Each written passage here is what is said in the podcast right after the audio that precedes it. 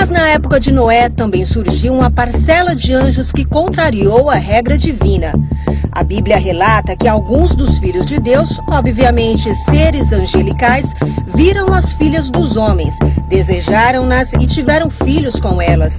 O resultado desta união deu origem a seres que Deus não tinha criado e nem teve a intenção de criar, uma raça híbrida que viveu nos dias de Noé.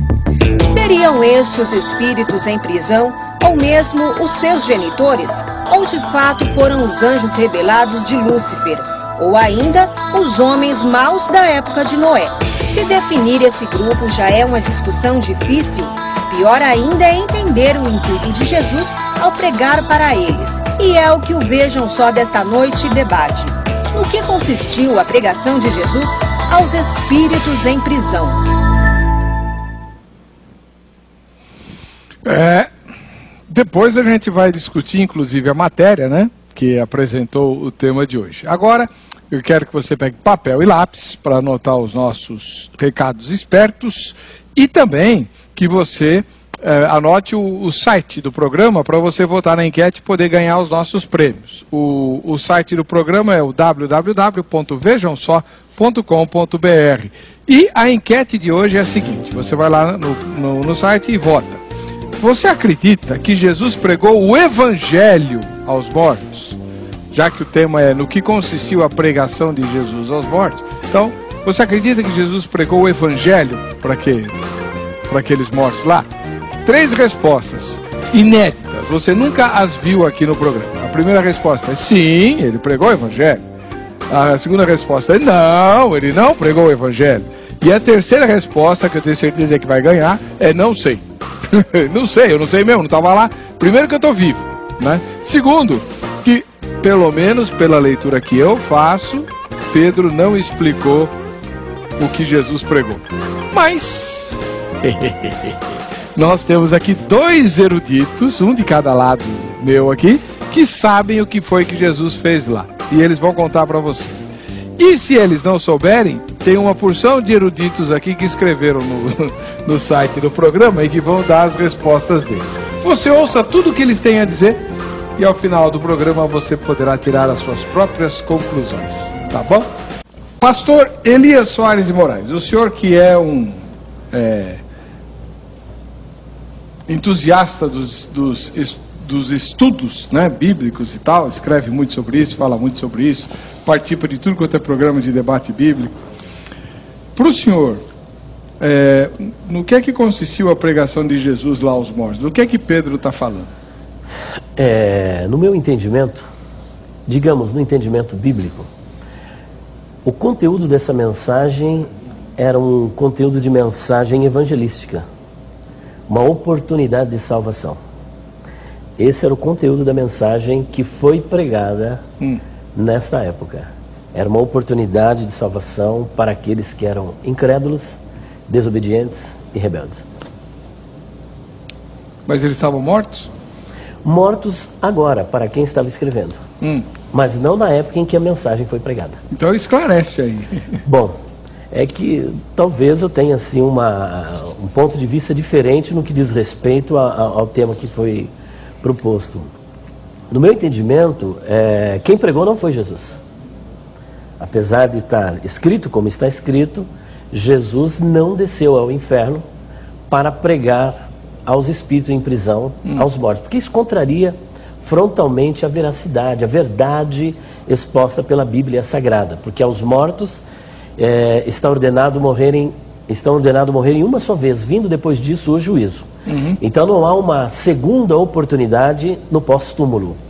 Então Jesus ele não poderia ter descido ao inferno para dar uma segunda oportunidade que contraria é, então a verdade da palavra de Deus. Então o texto está falando de quem?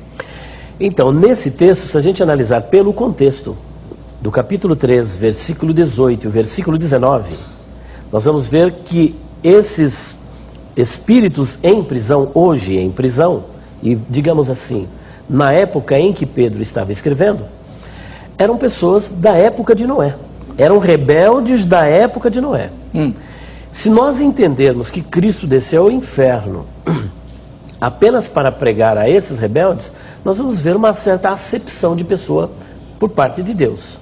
Porque se o inferno é lugar de tormento para todos aqueles que são rebeldes à palavra de Deus, porque ele foi pregar somente para os contemporâneos de Noé e não, por exemplo, para os gomorritas, uhum. para os habitantes de Sodoma e para os cananeus e para tantos outros que morreram na rebelião e na desobediência à palavra de Deus. Então também vejo uma incoerência, uma incongruência, é, se nós entendermos que, ele, que é ele que foi pregado. Então o que nós podemos entender a partir desse texto, levando em conta que Noé, de acordo com segunda, segunda de Pedro, capítulo 2, versículo 5, em que ele é descrito como pregoeiro da justiça, e o capítulo 1 da primeira carta de Pedro, versículo 10 e 11, que denota de uma forma muito clara que o Espírito de Cristo, ou o Espírito de Cristo estava nos profetas do período veterotestamentário, uhum. usando-os para a pregação, a lógica desse raciocínio é que quem realmente pregou essas pessoas naquela época que hoje estão em prisão foi o próprio Noé. Então, só para resumir, Pedro está dizendo que Enquanto estavam vivos nesse mundo, os contemporâneos de Noé ouviram a pregação do Evangelho dada pelo Espírito anos. de Cristo por meio de Noé. Justamente. Não tem nada de pregar a morto. Nada de pregar a morto e nem Cristo descendo ao inferno para pregar para morto. Tá bom. Depois tem mais coisa para a gente explorar aqui. Tá Reverendo Jair de Almeida Júnior, ministro da Igreja Presbiteriana do Brasil, professor de teologia e que está ministrando aulas de exegese do Novo Testamento com certeza já se debruçou sobre esse texto e, na sua opinião, do que é que Pedro está falando? Bom, primeiro eu queria deixar bem claro que se trata de uma opinião de fato. Né? Textos como esses daqui, não, a meu ver, é impossível você interpretá-lo e dizer é isso. O que dá para você ter é uma opinião e, de certa forma, respaldá-la com as escrituras até onde é possível. Hum. Como o irmão mesmo disse no início, o texto obscuro. Né? É um texto obscuro. É o único texto que fala disto, é esse. E não há nenhum outro que lance luz aqui para que a gente tenha uma ideia do que mais clara do que Pedro está dizendo. Então, o que eu tenho uma opinião dentro das quatro possibilidades aqui. Hum. Né? Então, a minha opinião é que Jesus sim desceu ao inferno e foi uh, pregar aos espíritos em prisão. Agora, a pergunta que o irmão vai me fazer. Quais são esses espíritos em prisão? Não, na verdade a pergunta era o que era essa pregação. Mas ah, eu vou depois falar, tá? eu falo.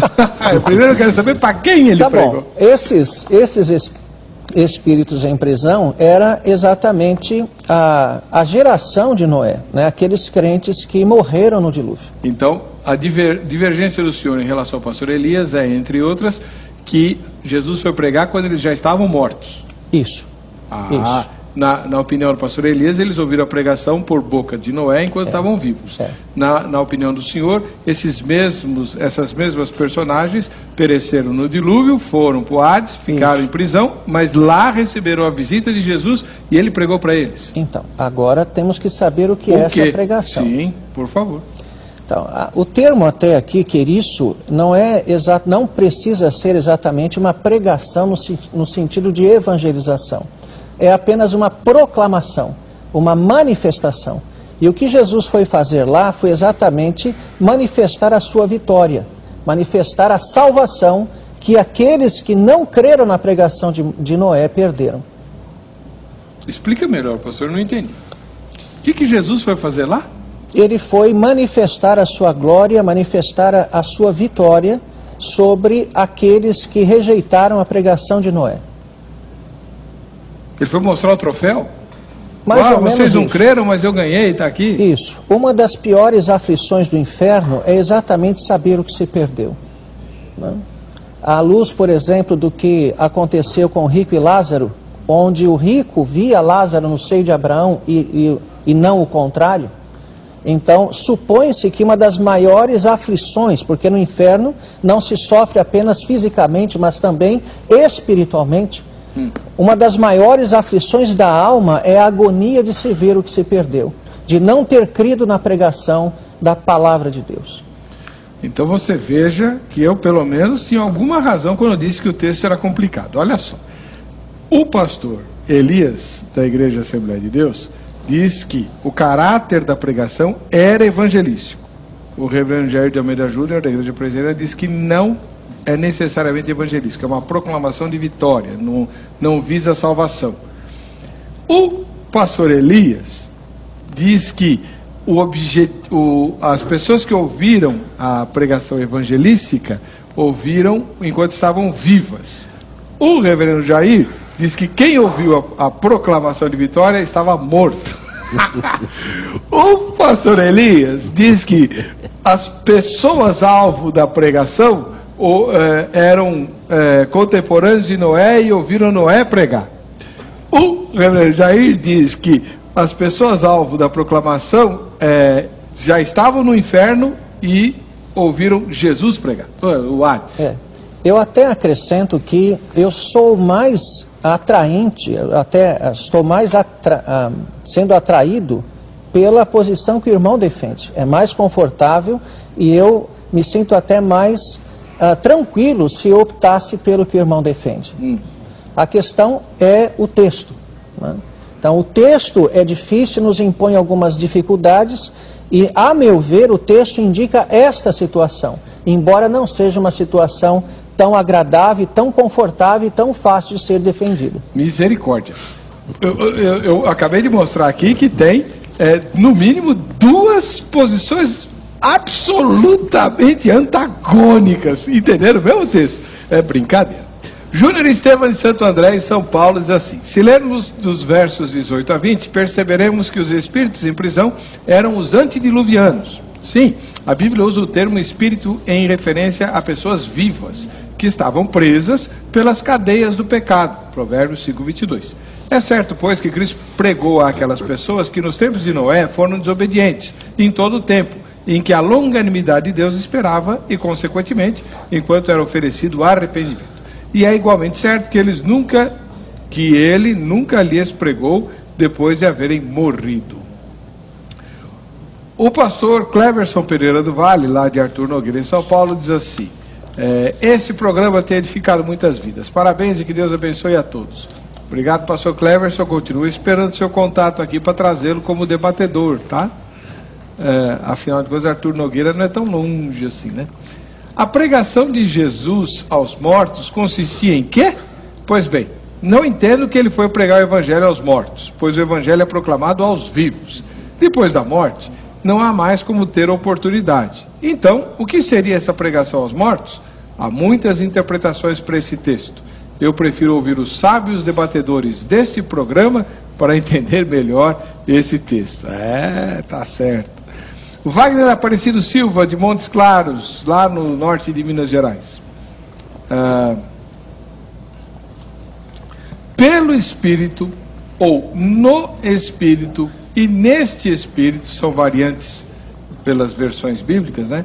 Isto é, através do Espírito Santo, ele foi, pregou aos incrédulos o tempo de Noé, onde o próprio Cristo, que é o Jeová do Antigo Testamento, fala: Meu espírito não pelejará para sempre com o homem.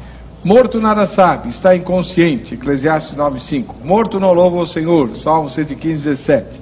Jesus e Paulo se referiam a mortos como os que dormem. 1 Tessalonicenses 4,13 e João 11,11. 11. A imortalidade da alma é uma doutrina platônica. Usar a alegoria do rico e Lázaro para provar que mortos estão conscientes é uma contradição ao que a Bíblia diz sobre a condição dos mortos até a ressurreição. Pregação tem que ver com salvação. Aceitar que 1 Pedro 3,19 se refere, se refere a pregar a quem morreu, teremos que admitir a existência do purgatório. O Evangelho Aí termina o espaço do Wagner, ele não, não concluiu a mensagem. Pastor Elias, o senhor já se viu nessa situação de estar sendo apoiado por uma testemunha de Jeová? Olha. Olha, eu já vi muita coisa nesse mundo, mas verdade. eu jamais imaginei isso. Se eles estiverem falando a verdade, o fato deles estarem proclamando mensagens que sejam é, é, anacrônicas à verdade bíblica, eu não vejo nenhum problema. Por exemplo, dentro do catolicismo, eles defendem a doutrina da Trindade. Então, certos. Estão certos. Agora, não é por isso que eu concordo com todas as doutrinas que eles esposam. Deixa eu fazer uma pergunta Ah. para o senhor, voltando para o tema. É, não, porque Cristo, Jeová no Antigo Testamento é meio complicado, né? É. Para dizer o mínimo. Agora, ah, o senhor tem certeza absoluta, o senhor pode declarar peremptoriamente que a interpretação que o senhor deu de 1 Pedro 3, 18 a 22 é a correta ou é uma possibilidade? Olha, eu diria que ninguém está com uma verdade absoluta 100%, né? mas dentro da pesquisa que eu fiz, eu entendo, por exemplo, eu tenho uma dificuldade em entender na Bíblia, a Bíblia apresentando Cristo descendo ao inferno. Então, eu não sei é, em quais textos o reverendo, depois até gostaria de O ouvir. senhor não aceita o credo dos apóstolos? Bom, primeiro que o credo dos apóstolos, na sua origem, não continha essa cláusula da descida de Cristo ao inferno. Ele aparece a partir do segundo ou terceiro século. Ah, é? É. Então não existia essa cláusula, não é? Que Cristo desceu ao inferno. E nós precisamos de textos para apoiar essa descida de Cristo ao inferno. Eu acho que eu tenho um. Tem, mas eu, né? eu tenho que terminar o bloco. Certo. Então vou deixar para o próximo bloco. Assim como vou deixar para o próximo bloco também a- o pedido para o reverendo Jair falar das outras, pelo menos duas possibilidades de interpretação do texto. Ele falou que tem quatro e a gente só viu duas até agora. Depois o senhor menciona as outras duas para nós? Tá bom. Bom, ah, pastor Elias, eu sei que ah, eu cutuquei o senhor no fim do bloco anterior, né, falando das testemunhas de Jeová e tal, porque o senhor se notabilizou aí nos últimos tempos por um debate ferrenho com defensores da mortalidade da alma. Né, o senhor é, ah, saiu aí quase que no tapa, né? É, a bem da verdade, ainda continua o debate pela internet, né? Ah, é? Não acabou? É, não acabou. Eu posso até citar, é, citar que realmente eu, eu, eu construí uma nova página no Facebook, é Elias Apologética, onde esse debate está, em, está, está acontecendo. E o, o tema, na verdade, é a suposta ressurreição de Moisés. Porque existe um pessoal que acredita que Moisés foi ressuscitado pelo arcanjo Miguel. Mas é lógico, pastor, porque veja bem, esse pessoal que defende isso, entre eles as testemunhas de Jeová, Parece-me que é só o Adventismo do sétimo dia. Não. A ressurreição de Moisés é o é, é Adventismo do sétimo dia. porque veja só, qual que é a lógica? Se Moisés aparece vivo no Monte da Transfiguração, junto com Elias que foi arrebatado vivo, até aí tudo bem, mas se ele aparece vivo é porque a ideia é de que quando você morre você dorme, como foi defendido aqui pelo Wagner, né, que inclusive diz que a doutrina da imortalidade da alma é platônica, é, fica sem sentido. Então, como é, como é que pode? O Moisés não estava dormindo quando conversou com Jesus no mundo da transfiguração. Então, a única saída é ele, já que é, o texto de- do Pentateuco diz que ele morreu e foi sepultado por Deus, para não ter nenhuma dúvida, então ele tem que ter ressuscitado. Ué, né? Agora, pastor Elias, já que o tema é um pouquinho diferente, a doutrina da imortalidade da alma é platônica ou é cristã? A doutrina da imortalidade da alma, ela é bíblica. O que o pessoal, por exemplo, da Testemunha de Jeová e do Adventismo do sétimo dia acredita, não é, é, como que eu posso dizer assim, não é na mortalidade, mas né, na imortalidade condicional. E eles são conhecidos como os teneto como é que é? Tene, é tenetoparritas, é uma coisa assim, eu, eu não me lembro agora, mas eles são monistas. São monistas porque acreditam na imortalidade incondicional da alma. Então, é, do ponto de vista tanto da testemunha de Jeová como também deles, a partir que eu- eles, têm- eles têm uma contemplação do ser humano numa visão holística. O ser humano é um todo. Ele não é dividido, não é dualístico, por exemplo, como, por exemplo, acreditam os presbiterianos, os batistas, que é corpo e alma, e diferente dos pentecostais, principalmente, que são tricotomistas, que acreditam no corpo, alma e espírito. Para eles, eh, Deus criou o homem, soprou ah, ah, na narina do homem, e ele se tornou uma alma vivente. Então, quando morre um, morre tudo. Então não, ele deixa de existir. Essa doutrina, ela é uma doutrina antibíblica, porque nós temos vários textos na Bíblia Sagrada onde nós contemplamos, por exemplo, eh, as pessoas vivas e conscientes e dialogando no pós-morte. Por exemplo, texto de Apocalipse, capítulo 6, versículo 9. Nós temos ali as almas que estavam debaixo do altar de Deus, reivindicando por justiça por aqueles que foram injustiçados aqui na terra. Um outro texto bem interessante é na passagem de Lucas capítulo 23, versículo 43 e 46, onde um dos, dos ladrões, que na verdade tornou-se um ex-ladrão, porque passou a crer no Senhor Jesus Cristo, ele diz o seguinte: Lembra-te de mim quando vieres no teu reino. Ele tinha uma perspectiva teleológica para o futuro, mas Jesus lhe dá um linitivo dizendo o seguinte: Hoje mesmo estarás comigo no paraíso. Ainda que no grego não havia vírgula, não havia pontuação, mas se nós não podemos, por exemplo, dizer que é hoje, porque eles contestam isso dizendo assim, mas no original não está escrito isso, está escrito assim, é, na verdade te digo hoje, vírgula. Ora, se não tem vírgula, então onde, onde que conseguiram essa vírgula ou dois pontos? Uhum. Na verdade te digo hoje, estarás comigo no paraíso. Mas isso não se coaduna, porque há uma incongruência, uma redundância absurda. Na verdade, te digo hoje, se eu te digo, eu estou falando no presente do indicativo ativo. Estou dizendo agora. É, é, seria redundante. Na verdade, te digo hoje. Na verdade, te digo, hoje estarás comigo no paraíso.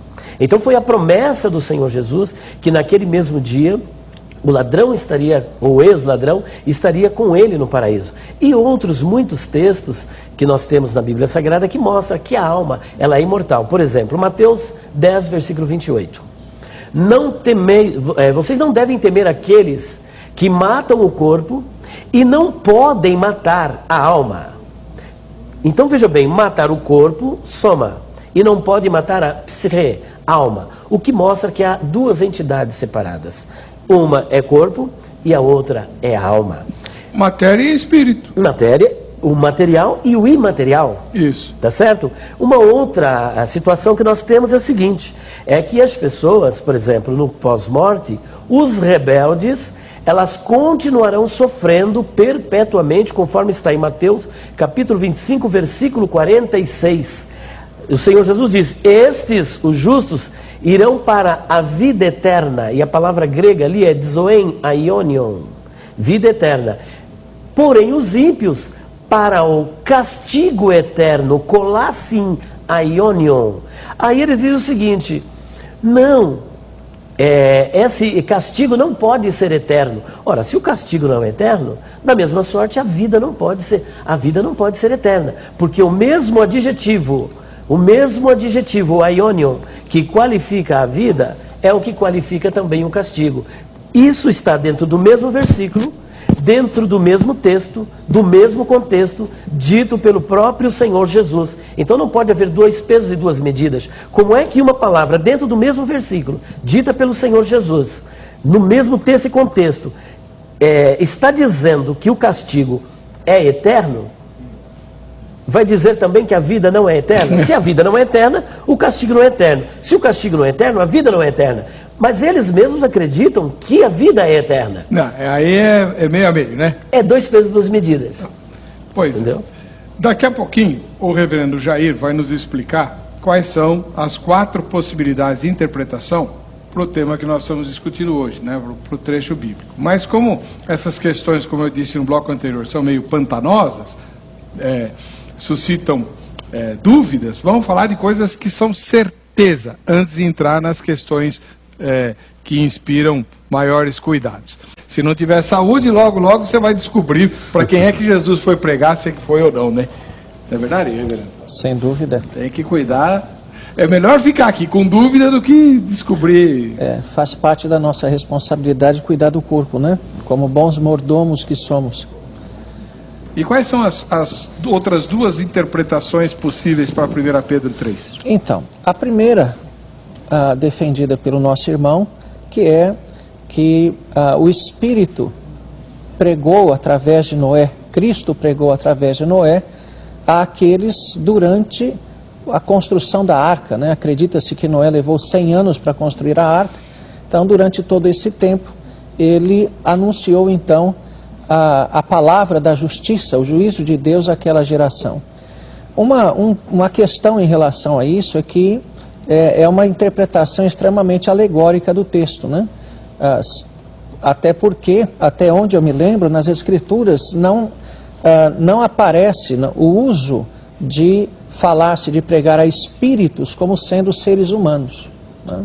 Seria então o único texto que se utiliza a palavra espírito para designar um ser humano. Ah, ser humano vivo, né? Obviamente. Ah, ah, a segunda seria uma, uma interpretação que até foi veiculada aí na, na, na sua Matéria. matéria, que eu achei ah, extremamente ah, inaceitável ah, esse ponto, que é a ideia de que anjos tiveram relações sexuais com mulheres. É, eu sei porque que você achou inaceitável. Eu até anotei aqui que a repórter disse. É, obviamente se refere a seres, os filhos de Deus, obviamente se referem a seres angelicais. Exatamente. Eu gostei desse obviamente. Quero saber onde ela achou. É, que de óbvio não tem nada naquele texto. É, isto, ah, bom, é, a referência aqui de Pedro, ela de certa forma ecoa esta ideia. Por quê? Porque Pedro aqui faz uma citação indireta de 1 Enoque, tudo indica, que era um livro apócrifo muito conhecido, né, é, apocalíptico, bastante conhecido no Novo Testamento e que também aparecem inferências dele em 2 Pedro. Né? E Ah, também Judas. e Judas, e Judas aparece a ascensão de Moisés também no relato da disputa do corpo de Moisés entre o arcanjo Miguel e o diabo. Então, nada de estranho há nisso, né? Ah, toda a verdade procede de Deus, como o irmão falou agora há pouco. Se um livro apócrifo traz uma verdade, um autor sagrado registrou isso, não desabou nem nada. É verdade, inspirado por Deus, ele reconhece e registra, passa a ser palavra de Deus, Claro. isto que ele registrou. né? Então, nenhum problema com isso. Não o livro apócrifo inteiro. Exato, aquilo que ele registrou. Né? Como Paulo cita Epimênides, lá em, em Atenas, Arato. Né? Então, ele cita, sem nenhum problema. Agora, a questão é que essa interpretação, né, entendendo que esses espíritos então seriam aqueles anjos que, segundo o primeiro Enoque, foram anjos que possuíram mulheres e tiveram filhos com elas e daí uma raça de gigantes, isso é uma interpretação completamente herética, né? não encontra respaldo algum nas escrituras e não dá para aceitá-la. Não apenas porque é uma coisa completamente fora daquilo que as escrituras colocam, como a própria inviabilidade do ser angelical, que ele é incorpóreo, é espiritual, destituído de órgãos sexuais e não pode se reproduzir. né? Então, ainda que, como no Antigo Testamento, o anjo se manifesta com aparência humana, ele não tem aquela aparência, ele é um espírito. Espírito não tem forma, não tem rosto, não tem mão, ele assume uma aparência para se relacionar nesse sentido, fazer contato com o ser humano. Então, mesmo que ele se manifestasse como um ser humano masculino, ainda assim ele não poderia ter reprodução. Isso está fora da categoria do anjo. O anjo não se reproduz, e muito menos gerar um ser híbrido, o que seria uma, uma blasfêmia criacional, né? uma coisa completamente absurda. Né?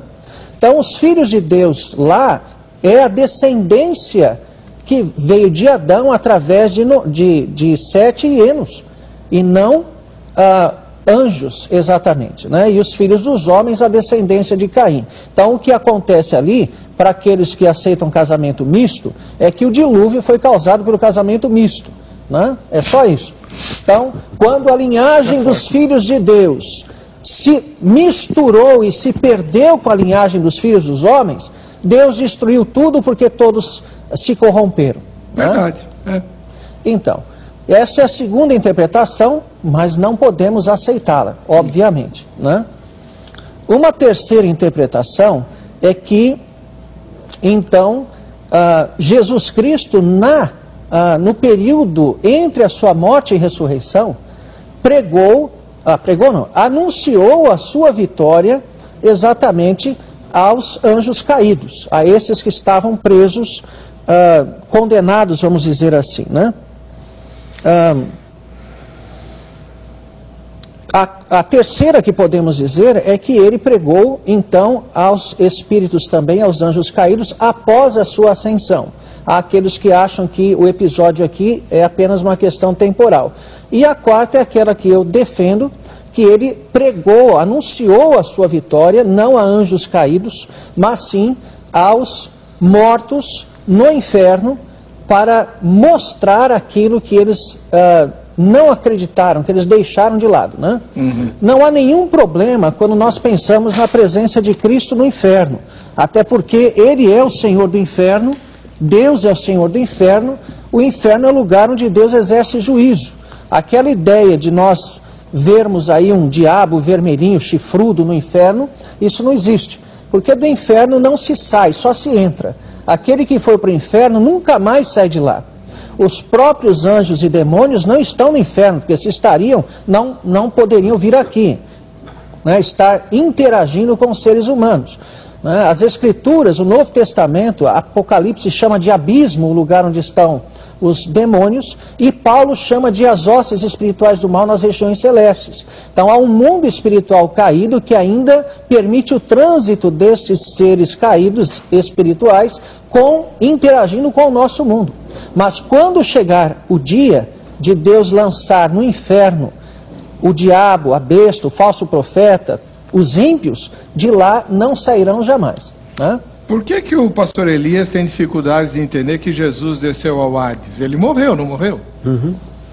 É, se o senhor me permitir, eu só queria é, voltar àquela questão, porque ficou meio incompleta, né? Qual? É, a questão do, do, debate que está surgindo, é, eu queria só colocar três posições sobre imortalidade da alma, né? Ah. É, primeiro, a pergunta que eu fiz para o pessoal é a seguinte, contrapondo a essa ideia dessa suposta ressurreição de Moisés, até porque lá no capítulo 17 de Mateus não está escrito que Moisés foi ressuscitado. Muito pelo contrário, no versículo 9, Jesus diz: A ninguém conteis a visão, é horama.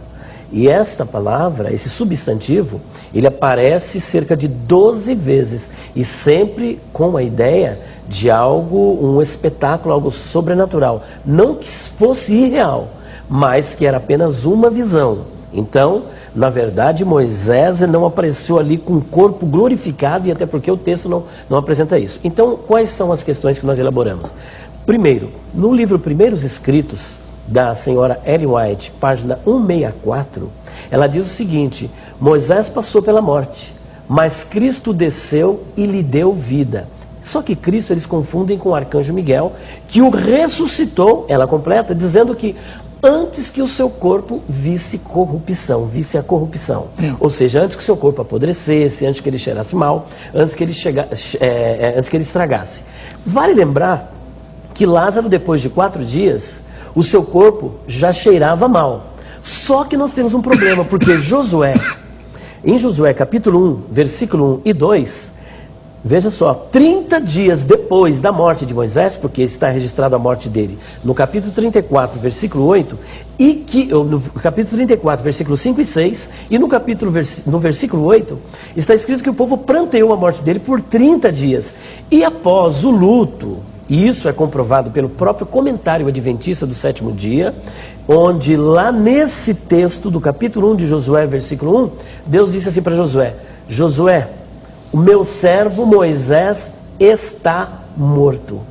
Ou seja, passaram-se 30 dias e ele ainda continuava morto. Então ele apodreceu. Será que 30 dias não era suficiente para apodrecer? No deserto? Está entendendo? Então, 30 só, horas. Só isso já contrapõe a argumentação feita pela senhora White. Então, se ele realmente foi ressuscitado pelo arcanjo Miguel, como propõe a senhora Ellen White no livro Primeiros Escritos e também outros três livros, Patriarcas e Profetas, Desejados de Todas as Nações e uma outra obra que ela escreveu, porque 30 dias depois da sua morte, Deus disse para Josué que Moisés ainda continuava morto. E não só isso. Se Moisés foi ressuscitado e apareceu no Monte da Transfiguração com o corpo glorificado e ressurreto, nós temos um problema de uma contradição gritante nas Escrituras. Porque o apóstolo Paulo, no capítulo 15 da primeira carta aos Coríntios, versículo 20, versículo 23, ele diz com todas as letras que Cristo é as primícias dos que dormem. E essa palavra primícias vem do grego aparre E a ideia, de acordo com Strong e outros linguistas, outros lexicógrafos, é primeiro no sentido cronológico, ou seja, o primeiro que ressuscitou com corpo glorificado, de acordo com, Efe, é, com Romanos, capítulo 6, versículo de número 9. Porque a ressurreição do Senhor Jesus é uma ressurreição atípica, não pode ser comparada com nenhuma ressurreição que aconteceu no Antigo Testamento e nem mesmo no Novo Testamento, como é o caso de Lázaro, de Eutico, de, de Tabita, de Talita, ou mesmo os mortos do Antigo Testamento, porque a ressurreição dele foi uma ressurreição para a vida eterna, com corpo glorificado. Então nós vamos ter um problema. E o terceiro problema é se ele realmente foi ressuscitado pelo arcanjo Miguel, porque na galeria dos heróis da fé, em Hebreus capítulo 11, onde os fatos mais relevantes e mais importantes ocorridos na vida dos heróis da fé, nenhuma alusão faz a esse episódio. E olha que a epístola aos Hebreus foi escrita mais de 60 anos depois. De, é, depois de Cristo. E por que nenhuma alusão? Todos, uh, muitos fatos importantes que, que ocorreram na vida de Moisés estão ali como exemplo de fé. Agora, esse que é o sumo bono do cristianismo, é o bem supremo do cristianismo, é a esperança, ao ponto de Paulo dizer o seguinte: se não há ressurreição, então comamos e bebamos, bebamos e amanhã morramos. E vale até aqui essa citação, porque é, foi dito que se houve uma situação de um apócrifo ou de algum filósofo nas escrituras, então aquilo ali tem caráter divino, é inspirado. Eu não concordo com isso, porque Paulo está citando aqui um, um, um filósofo grego chamado Epicuro. Mas ele está contestando. É justamente, mas ele está citando. Mas está contestando. Mas que ele diz, ó, comamos e bebamos e amanhã morramos. Outra coisa, ele cita, por exemplo, o batismo pelos mortos. Então, por que se batizam pelos mortos? Ele não faz uma contestação, ele faz uma apresentação. Será que eu vou abonar essa citação? Então, isso era uma, uma, retórica do apóstolo Paulo, porque ele está num discurso apologético, no capítulo 15, e ele precisa se valer de várias premissas para levar o seu auditório à conclusão de que Cristo ressuscitou e que há ressurreição. Então, isso é válido. Você faz a citação porque o auditório para o qual ele estava direcionando a palavra, ele era um auditório heterogêneo. Ali havia pessoas que não acreditavam na ressurreição, havia pessoas adeptas da filosofia grega, havia uma divisão terrível dentro daquela igreja. Então, para calar a boca deles, é como às vezes eu faço. Às vezes fazem, algum adventista me faz uma pergunta, eu cito a própria Ellen White. Ah, mas por que, que foi escondido o corpo de Moisés de uma forma tão misteriosa? Eu falei, eu não vou nem responder, eu vou permitir que a própria profetisa do movimento adventista dê a resposta. Porque lá no livro Patriarcas e Profetas, na página 477 e 478, ela diz com todas as letras que Deus escondeu o corpo para que o povo não transformasse o corpo dele numa idolatria para que não idolatrasse. Então aí você Agora. Ele escondeu ou ressuscitou? Agora estou em dúvida. Não, é que, que na Bíblia está escrito que isso foi escondido. A sepultura. Ah, a sepultura. Isso, a sepultura. Ah. Para que o povo não fizesse ali um motivo de idolatria. Sim. E aí ela chega a dizer que o, que o corpo. Não fala que é o corpo de Moisés, fala que é o cadáver de Moisés. Ora, se era um cadáver, já era um corpo. Então estava morto. O corpo morto e apodrecido. Mas então uma hora ela fala que ele está morto. Que é um cadáver. Então, isso aí está no livro Patriarcas e Profetas, página 477 e 478. Ela chama Moisés de cadáver, para que o povo não fizesse do seu cadáver um objeto de idolatria, e por esta causa ela diz: o corpo foi escondido dos homens, a sepultura e o corpo foram escondidos dos homens. Então, é, é, é isso que eu queria fazer a colocação. Hum. De que realmente nós temos uma dificuldade em aceitar essa suposta ressurreição de Moisés por estas três razões. Primeiro, 30 dias depois da sua morte, Deus disse que ele ainda estava morto. Segundo, Jesus é as primícias do que dormem. Porque se Moisés ressuscitou antes, então Jesus deixou de ser as primícias dos que dormem. Terceiro, a Epístola aos Hebreus, nenhuma alusão faz a esse episódio. Quarto, ali a Bíblia diz com todas as letras que era uma visão. E todas as passagens no Novo Testamento, em Atos dos Apóstolos, que apresenta a palavra é, visão Rorama, é sempre uma visão, como a de Pedro, como a de Paulo, que teve aquela visão do varão macedônio. Será que o varão macedônio estava ali com um corpo? Não, é uma visão. é uma visão. Tá. Osmar Cunha, ele mora em Joinville, Santa Catarina. No meu entender é assim: no tempo do Antigo Testamento, os profetas anunciavam a vinda do Messias ao povo e exortavam o povo a crerem em Deus. As pessoas que criam e obedeciam a Deus através das mensagens dos profetas morriam com essa esperança de, na eternidade, se encontrarem com o Messias, que eles não conheceram, mas creram. Então, a pregação de Jesus aos mortos eram esses mortos que morreram na fé. Jesus foi até eles e disse: Eu sou o Messias que vocês tanto esperavam. Vim buscá-los para que estejam comigo. Leiam João 8,56. E aí? Não serve essa interpretação para o senhor, Reverendo? Não, à luz do texto, essa é a minha questão. Né? É, como disse no início, eu me sentiria mais confortável com a posição defendida pelo irmão. Mas à luz do texto, a, esta é, alusão né, a primeiro Enoque é, dá a ideia de que Pedro está tomando aquela ideia, mas aplicando, obviamente, não a anjos, porque os anjos não podem, aqueles anjos não poderiam ter uh, tomado as mulheres, como diz Enoque, mas fazendo uma alusão simplesmente para mostrar que Cristo foi e pregou aqueles, es, aqueles espíritos. Por quê? Vamos entender um pouquinho a questão de Gênesis ali. Uh, se nós lermos Gênesis capítulo 9, nós vamos ver uma quase repetição do que Deus disse a Adão logo depois de tê-lo criado. A única, o, o acréscimo está em uh, dizer que também de todo animal poderá comer, porque lá no Éden eram vegetarianos e provavelmente é o que nós vamos ser na ressurreição, portanto aproveitem para comer picanha agora. Né? Essa foi forte. É. Então, ai, ai. Ah, naquele ambiente, o que a gente vê então? Um recomeço. Né? É. Então, quando Deus ah, manda o dilúvio, é um ato de juízo, né? onde ele coloca um fim naquela humanidade e começa de novo a partir da família de Noé. Então, quando nós entendemos isso, o ambiente de juízo né, que ocorre ali e a morte desta primeira humanidade, que é biblicamente irrefutável, é isso que aconteceu, então começa a fazer um pouco de sentido pensar que Jesus vai se manifesta a essa primeira geração que descreu de Deus, que abandonou a Deus, que não creu na pregação de, Moisés, de Noé, e mostrar para eles aquilo que eles não acreditaram. Né? Isso no inferno mesmo, né? porque ah, é parte né, do, do, próprio juízo esta é, noção daquilo que se perdeu e a agonia de tudo isso. Tá bom. Agora... Vou ter que ir para o intervalo. Ah, Na volta a gente tá contesta. Vamos, vamos, vamos ver o que, que o nosso patrocinador tem a dizer. Voltamos já.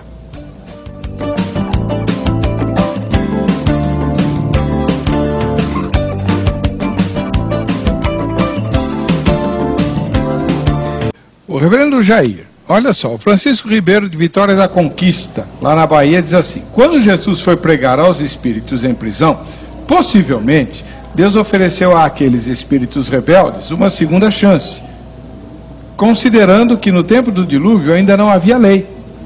Isto é, os mandamentos não tinham sido entregues a Moisés.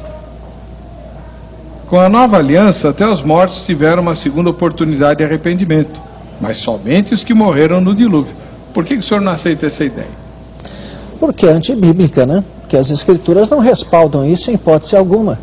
Né? A as escrituras dizem que ao homem cabe morrer apenas uma vez, depois disso o juízo. Não Eles tem... já tinham morrido. Tá, mas não tem uma oportunidade depois disso.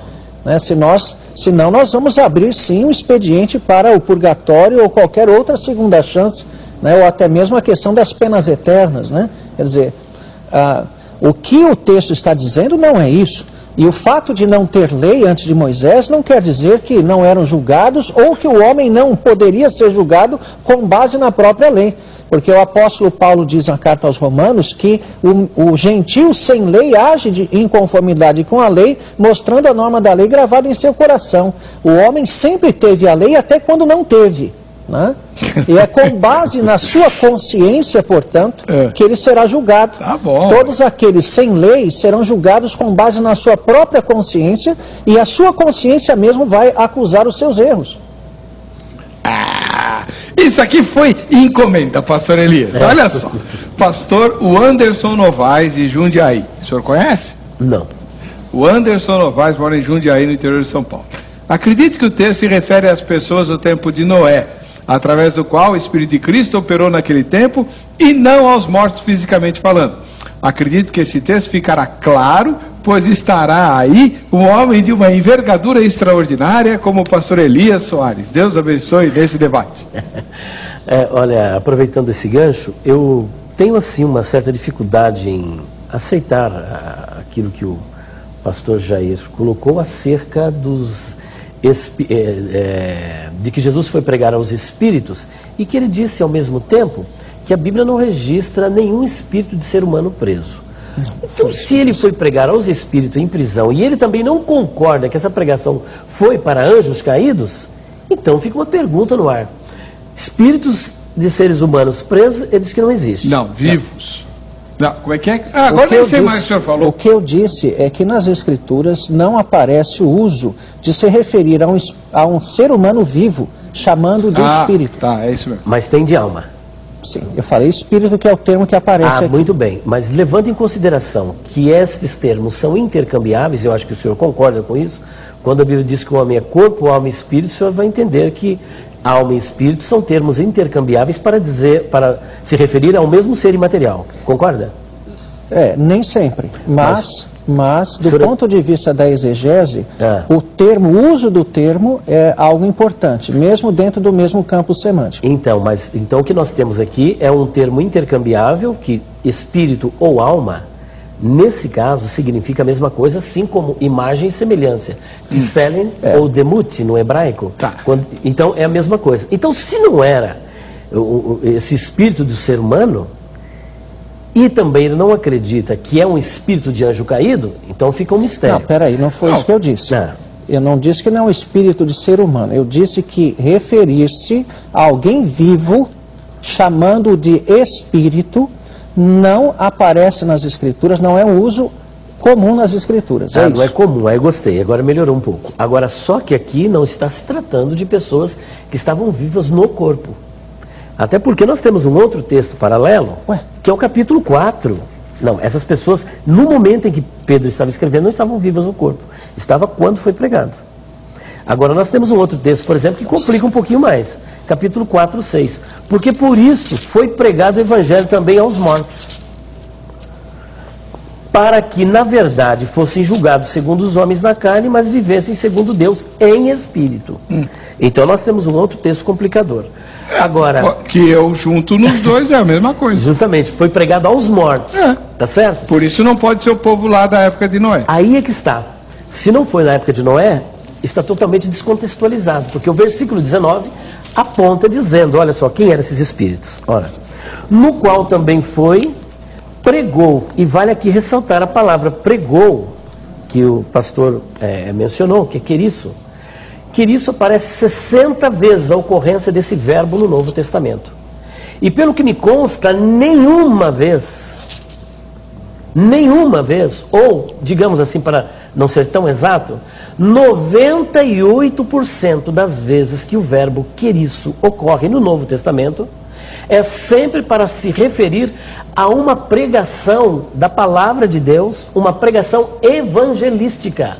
Às vezes as pessoas elas fazem uma, uma confusão, dizendo, ah, mas aí não está escrito evangelion, ou seja, boas novas.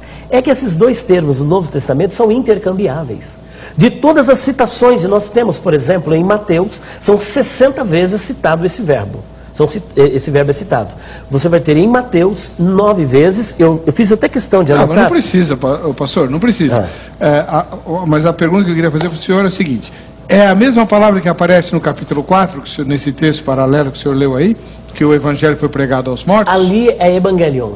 Evangelion. Por isso que eu estou dizendo que é um termo intercambiável. Então, então Jesus pregou o evangelho à é morte está. mesmo. Está então, escrito lá no capítulo evangelho, O que é o evangelho? O evangelho é boas novas. É boas é. novas de salvação. Hum. É oportunidade de salvação. E é justamente isso que eu disse. Ele pregou boas novas de salvação. Mas quem pregou? Foi Jesus que esteve lá? Não. Porque nós não mas temos é muito um texto, estranho é. Pedro se referir aos antediluvianos como mortos. Então, mas Pedro está falando com um auditório contemporâneo seu e claro. não de Noé. Eu sei. Eles, aqueles que ouviram a mensagem, na época em que ouviram, estavam vivos. Mas no momento em que Pedro está escrevendo, estavam mortos. Mas ele precisava complicar tanto? Eu não vejo uma complicação. Ah, é, ah, é Porque o texto está elucidado pelas, pelas passagens é, paralelas. Não, é complicado. Porque quando nós entendemos, por exemplo, que o Espírito de Cristo. Vamos ler o texto? Senão a gente vai ficar aqui, é até parecendo que é uma falácia lógica, né? Vamos para o capítulo 1, versículo 10 e 11. Está escrito assim: Da qual salvação inquiriram e trataram diligentemente os profetas que profetizaram da graça que vos foi dada. Ao 11. Indagando que tempo ou que ocasião de tempo o Espírito de Cristo. O Espírito de Cristo que estava neles. O texto é claro. O Espírito de Cristo que estava neles indicava anteriormente, testificando os sofrimentos que a Cristo haviam de vir e a glória que se lhes haviam de seguir. Que o Espírito de Cristo estava nesses profetas é um fato, está registrado. Agora, será que também Noé era um profeta? Claro que era um profeta. Ele profetizava aquilo que havia de ocorrer hum. e isso é abonado. Mas pela não custava nada, pastor Elias. O, os, o meu querido apóstolo Pedro dizia assim, olha... Descomplicar, né? Noé pregou. Mas aí nós não estaríamos aqui, pastor. Ah, bom. Até aí... aí nós não estaríamos aqui. Aí tudo bem. Agora o versículo 5, só para fechar. Versículo 5 está escrito, E não perdoou ao mundo antigo, mas guardou a Noé pregoeiro, a raiz da palavra aqui do verbo pregoeiro é o mesmo. Está entendendo? Pregoeiro da justiça com mais de, de, mais de sete pessoas. Então veja que Moisés, ou melhor, que Noé, era esse pregoeiro da justiça e ele anunciou as boas novas de salvação para os seus contemporâneos e que não quiseram ouvir, que foram rebeldes. E é justamente isso que a primeira carta de Pedro está dizendo no capítulo 3, o seguinte, ó, no qual também foi e pregou aos espíritos em prisão os quais em outro tempo foram rebeldes. E vale lembrar que a palavra rebeldes aqui não é, não consiste no ato de rebelião como é de Satanás. A rebelião aqui está ligada à incredulidade. As pessoas que não creram deliberadamente. Esse é, é, o termo da palavra. Deliberadamente deixaram de crer. E é justamente isso que aconteceu na época de Noé. Essas pessoas não creram. Elas decidiram deliberadamente não crer na mensagem divina na mensagem da palavra de Deus.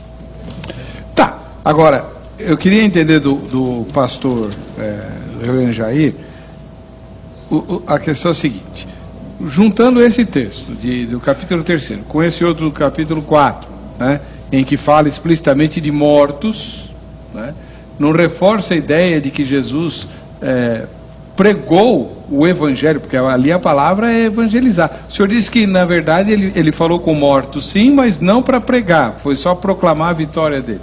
Exato. É, como dizemos, dissemos desde o início, esse texto é muito complicado e muito uh, difícil. Né? Uh, o que ele diz literalmente é que Jesus prega a mortos, é o que está aqui. Uhum. Né? no verso, no, no, verso que foi citado. No capítulo 4. Isso, nos versos, uh, no verso 5, né? Os quais hão de prestar contas àquele que é competente para julgar vivos e mortos, pois para este fim o evangelho foi pregado também a mortos. Agora, o contexto que está aqui é um contexto de juízo, não é um contexto de evangelização. Os quais hão de prestar contas àquele que é competente para julgar vivos e mortos, pois para este fim foi o evangelho pregado. Né?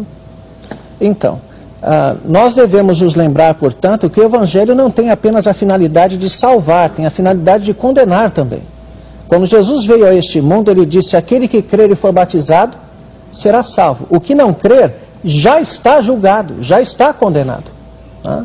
Então, o destino eterno ele é manifesto neste mundo a partir da reação da pessoa à palavra. Tá? Então, a pregação do Evangelho ela tem um forte teor também de juízo. Né? E eu continuo dizendo que o que Jesus fez, na verdade, foi manifestar a sua vitória para uh, enfatizar esse juízo àquela primeira geração. Né?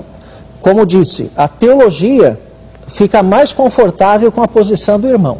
Agora, as evidências do texto me levam a crer ah, essa outra possibilidade, como disse desde o início, uma opinião, né, porque não é algo ah, muito simples de ser debatido e comprovado. É, eu posso fazer uma colocação em cima do texto que ele claro. apresentou? Bom, nós temos aqui, em primeiro lugar, no capítulo 3, versículo 19, nós temos o verbo queriço. Mas aqui no capítulo 4, versículo 6, nós temos evangelion, que é boas novas. Tanto um quanto o outro são boas novas. Aqui não pode ser mensagem de juízo. O contexto depõe contra essa, contra essa afirmação. Olha só o que está escrito. Porque por isto, por esta razão, por esse motivo, foi pregado o evangelho também aos mortos. Os mortos agora mortos, não na época em que foi pregado. Para que, na verdade, fossem julgados segundo os homens, não segundo Deus. Segundo os homens, na carne, mas vivessem segundo Deus em espírito. Então veja que a oportunidade aqui é, é a oportunidade de salvação. Viver segundo Deus e não segundo os homens, julgado segundo os homens, mas vivo segundo Deus. Agora, outra questão que eu gostaria de levantar. Eu não sei, mas eu, eu me tenho a impressão que esse texto do capítulo 4 se refere aos mártires. É aos mártires, justamente. É por isso que eu estou mostrando a analogia, né, esse paralelismo. Hum. Agora, uma outra é, é, é, fato que eu gostaria. Isso aí é claro que está bem mais recente. Não tem nada a ver com esses contemporâneos de, de Noé. De Noé. É, justamente. Eu só apresentei para reforçar a ideia. Né? Agora, a outra questão é a seguinte. Eu creio que Jesus ele obteve a vitória no Calvário. Mas o apóstolo disse que se Jesus não ressuscitasse, essa vitória ela seria inglória. Hum. A grande vitória de Cristo está onde? Na ressurreição. Na ressurreição. É. Esse é o grande trunfo do cristianismo. Hum. É isso que deu o amp no, no, nos apóstolos, que saíram cheios do Espírito Santo, cheios da graça, pregando o evangelho da salvação e dando provas cabais de que Cristo realmente estava vivo. Então, se eu, a, havia alguma vitória para ser proclamada, deveria ser a ressurreição e não a morte, porque por enquanto ele ainda estava sob o domínio da morte. Mas com a ressurreição, o que é que ele traz? Não, peraí. Não. A, a salvação é completada no Calvário. Justa, a salvação na é no cruz. Calvário, na cruz. Mas sem a ressurreição, o que é que Paulo diz?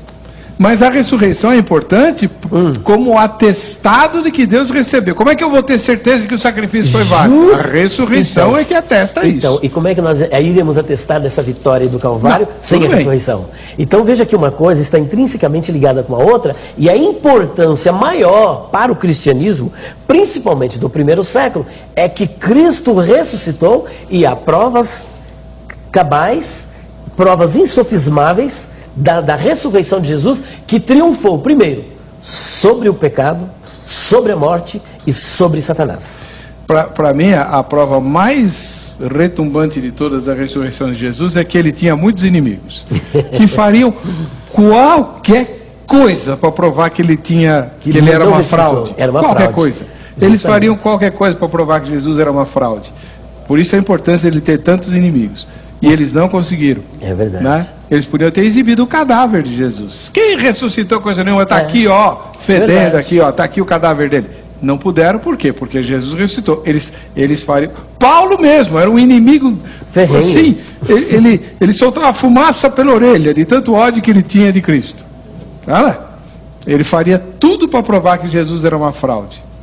E, e, e qual seria a expressão do Evangelho pois sem é. a ressurreição? Então. Sebastião Marçal Bueno, de Balneário Rincão, em Santa Catarina. Ao meu ver, o versículo que diz, no qual também foi e pregou os espíritos em prisão, não pode dizer ou querer dizer que seja de mortos. Espíritos em prisão pode ser linguagem figurada, em que se refere à prisão de diversas maneiras à escravidão humana, no tocante ao pecado e à culpa. O versículo não especifica com maiores detalhes, mas é o máximo que posso entender. É.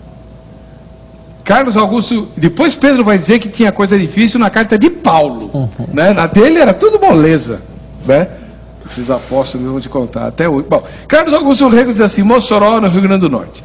À luz de 1 Pedro, capítulo 1, 1, eu creio que esses espíritos são os contemporâneos de Noé, pois o texto diz que ele pregava pelo Espírito de Cristo. Outra coisa, Lucas 23, 43 diz que Cristo, ao morrer, entregou o Espírito ao Pai.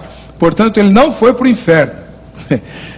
É, boa pergunta. boa mesmo. E, inclusive, eu até apimentaria um pouquinho mais, dizendo o seguinte: que se ele foi vivificado no espírito, aí nós vamos dar causa para esses pregoeiros aí de, de, de, quebra de maldição hereditária que dizem que Jesus foi levado ao inferno. Inclusive, Hank Hennegraff, no livro Cristianismo em Crise. Ele denuncia isso nos Estados Unidos, dizendo que havia um grupo, e ainda há aqui no Brasil, que acredita que Cristo, quando ele morreu, ele morreu espiritualmente. Não morreu só no corpo, morreu no espírito, e com base nesse texto, porque ele foi vivificado no espírito. Para ser vivificado, a pessoa tem que ter morrido. É, lógico. Então, será que o espírito dele morreu? Diz, diz que ele foi vivificado no espírito. Como ele menciona Calvino aqui, deixa eu perguntar para o Calvino. Vamos lá.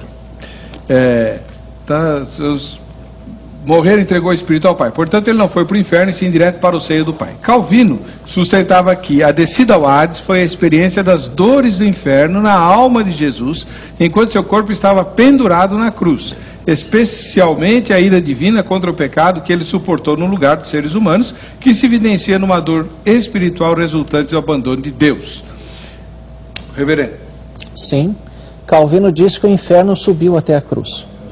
Agora, ah, o fato de Jesus ter ido ao inferno nada tem a ver com. Ah, nada se contrapõe à sua declaração de ter entregue o seu espírito a Deus. Ele rendeu o seu espírito, isso é a morte. Ele se entregou, o seu, ele entregou o seu espírito ao Pai para executar exatamente o que ele precisava fazer. Qual, a, qual é o problema do Cristo, do, do Espírito do Cristo glorificado, né? No sentido de que ele morreu, está com o Pai, né? portanto, seria o estado intermediário de Cristo em. Claro, né? como todo morto. Exatamente. Qual é o problema de ele ir ao inferno? É isso que eu não, não entendo. Parece que o inferno, de alguma forma, fere a Cristo, ou fere a Deus. Deus é o Senhor do inferno, Cristo não tem nenhum problema com o inferno, não há nenhuma heresia nisso. Né? O inferno é a masmorra de Deus, onde Deus exerce juízo, não há nenhum problema com isso. Né? Pode até assustar, assim, ser um pouco assustador, porque nós estamos acostumados com a ideia de que quem manda no inferno é o diabo, e não é, né? é Deus. E quando o diabo estiver no inferno, ele vai estar para sofrer eternamente, ele não está lá ainda. Então, nenhum problema existe com o fato de Cristo render ao Pai o seu Espírito. É o que, aliás, uh, deveria fazer. Ele rendeu ao Pai como mostrando que aquele abandono momentâneo do Eli, Eli Lama Sabachthani havia acabado. Né? Aquele, aquela experiência de sofrer a condenação de todos nós naquele momento, que foi o único no qual Jesus chamou a Deus de Deus e não de Pai, Todas as demais ocorrências, Jesus chama a Deus de Pai, só na cruz para representar a nós como pecadores, ele chama a Deus de Deus, Deus meu, Deus meu. Né? Então, para mostrar que ele não morreu no abandono, ele se dirige ao Pai, porque o Pai estava com ele. Aquele momento foi circunstancial para receber toda a condenação que estava sobre nós. Então, não vejo nenhum problema com isso. Tá bom. Eu tenho que correr porque o programa está acabando e eu queria ouvir o que a repórter apurou na porta da, da Igreja da Graça sobre o tema de hoje. No que consistiu a pregação de Jesus aos mortos? No 1 de Pedro 3,19, diz que no momento que Jesus foi até o Hades, né, que ali já tinha pessoas esperando, ali no caso, a, o julgamento. E ali creio que sim, Jesus pregou para aquelas pessoas. Que eu saiba, que eu aprendi, ele não pregou aos mortos. Ele, quando ele morreu, ele ressuscitou, foi até o inferno, pegou a chave para nos livrar da, da maldade do mundo. O Senhor Jesus desceu lá até o inferno, pegou a chave e nos deu hoje como autoridade. Né? Essa chave, ela era como autoridade assim na mão de Satanás ele perdeu essa autoridade e hoje a gente tem. Eu entendo que ele não pregou diretamente, como segundo uma teologia diz, que ele foi até o Hades, desceu no terceiro dia que ele morreu, nos seis dias que ele morreu e pregou a espíritos. Eu entendo como a Bíblia diz em Efésios 2:8 que as pessoas que não são salvas, que não acreditam em Cristo Jesus, estão mortas em seus delitos e pecados. Então, quando Jesus esteve na terra, ele pregou a pessoas que espiritualmente estavam mortas. Bom, você viu aí a variedade de possibilidades. Você falou que só tinha quatro, aí já pode aumentar aí algumas, algumas correntes. Aí, inclusive a do Pedro, que é pastor da Igreja Batista lá de Jordanópolis, é, onde eu vou pregar no mês que vem, não, em junho. Né? Um abraço, Pedro, trabalha com a gente lá na, na Faculdade do Povo, foi o último que deu a entrevista aqui. Celso dos Reis, da capital paulista. Jesus foi e pregou aos espíritos em prisão. E em 1 Pedro 4,6, texto que o senhor já leu, né? É, porque por isso foi pregado o evangelho também aos mortos, para que na verdade fossem julgados segundo os homens na carne, mas vivessem segundo Deus em espírito. Em Lucas 16, o rico e o Lázaro, podemos ver a situação em que se encontravam os espíritos em prisão. Havia um abismo que os separava do paraíso. Cristo, nos três dias que se encontrava morto, foi eliminar esse, paraí, esse abismo, autorizando que o evangelho fosse pregado aos que não puderam conhecê-lo enquanto em vida, ou que se arrependeram na prisão. Como Jesus ensinou em João 3,5, na verdade, na verdade te digo, aquele que não nascer da água do Espírito não pode entrar no reino de Deus. E só que acaba o, o espaço do, do céu se ele não conclui, né? É, o, o, não, não coube aqui. Uma vez que eu viro o Evangelho dos Mortos, falta o batismo. Só falta ele vir aqui e agora defender o batismo pelos mortos, né? Para quem se arrependeu lá. Sei lá, não sei, né? Não é a possibilidade disso, concorda? Claro Na Bíblia não. Batismo pelos mortos, não. Não, nem de salvação depois da morte. Depois da morte não há, não há salvação. Nem o reverendo Jair, que, que disse que Jesus falou com mortos no inferno, mas não falou para salvá-los, certo? De jeito nenhum. Foi proclamar a vitória Claro dele. que não, exatamente. Na verdade, foi até um ato para acentuar o juízo, não para salvar. O senhor tem uma ideia assim bem severa de Deus, né? Olha, a questão é a seguinte: a Bíblia diz que nem olhos viram, nem ouvidos ouviram, nem jamais penetrou em coração humano que Deus tem preparado para aqueles que o amam. Meu versículo predileto. E a mesma coisa a gente pode dizer para aqueles que não o amam. Nem olhos viram, nem ouvidos ouviram, nem jamais penetrou em coração humano o que Deus tem preparado para aqueles que não o amam. Porque uma das maiores causas da, da diminuição da espiritualidade, da propa- propagação da impiedade nos nossos dias, é exatamente a perda da realidade do inferno, da condenação e dessas coisas. Quem foi que pregou pecadores nas mãos de um Deus irado? Jonathan Edwards. Pelo jeito, o senhor gosta dessa mensagem. É, é, é um fato histórico, né? Foi o grande estupim do, do avivamento americano, né? Pecadores nas mãos de um Deus irado. Mas era, o- pelos relatos que eu li, foi um sermão que as pessoas Foi. ficaram chorando, sim, né? sim. Se agarravam na coluna do templo desesperadas. Houve um grande impacto, sem dúvida alguma. Mas o senhor acha válido um avivamento por medo do inferno? Não, vamos dizer. ah, quem tem que ter medo do inferno é o ímpio, não o crente. né? Então, nesse caso, não é fazer terrorismo espiritual, como alguns fazem. Se você não crê, você vai para o inferno. Né? Não é bem isso. Mas o anúncio de que Deus está irado contra o pecado e contra a impiedade, se eu não disser isso, eu não estou pregando o evangelho. Tá bom. Que- é que nós vamos voltar para casa juntos, eu tenho que cuidar. O senhor já é mais bonzinho, né? Olha, eu penso o simples fato da pessoa já estar no inferno, e vale lembrar aqui que a palavra inferno, nós estamos falando de inferno, É, inferno, isso é importante. O que o senhor vai falar é importante. ela é uma palavra polissêmica. É. Esse inferno, eu acho que essa acentuação aí, é precipitada assim por parte de Deus, eu não sei. Ficou assim meio, meio maldoso realmente. Porque esse inferno é simplesmente um local provisório. É que nós estado chamamos- intermediário. É o estado intermediário, é o Hades ou Sheol. Só que o próprio inferno, juntamente com todos os seus habitantes, de acordo com o Apocalipse, serão lançados num outro inferno chamado Guiena, que é o Lago de Fogo. Esse daí é o último estado. Então ali é que, o, como diz o outro, o bicho vai pegar e não vai morrer nunca. É. Então nós temos vários tipos de prisões, né? eh, De inferno. Você tem, por exemplo, o Hades ou Sheol, que é um estado intermediário. E você tem também um outro estado intermediário que é conhecido, eh, que é a prisão dos anjos, onde o, o, Tártaro. o tártaro, o tártaro, que está em 2 de Pedro capítulo 2, versículo 4. Nós temos uma outra prisão que, que é o Abissos, que é um outro inferno, Apocalipse capítulo 9. Nós temos uma outra prisão de anjos, que também é um inferno, que está às margens do, às margens do rio Eufrates. E nós temos um outro inferno também, que a Bíblia, apenas a descrição que ela dá, que está em Judas 6, 7, que eles estão em cadeias. Esses anjos estão presos em cadeias. Cadeias eternas. Em cadeias. Então, só que tudo isso vai convergir para um só local, que é o Guiena. Que é a perdição final. Final para todos. Ali é que E o bicho vai- eterna. É, por enquanto eles estão só.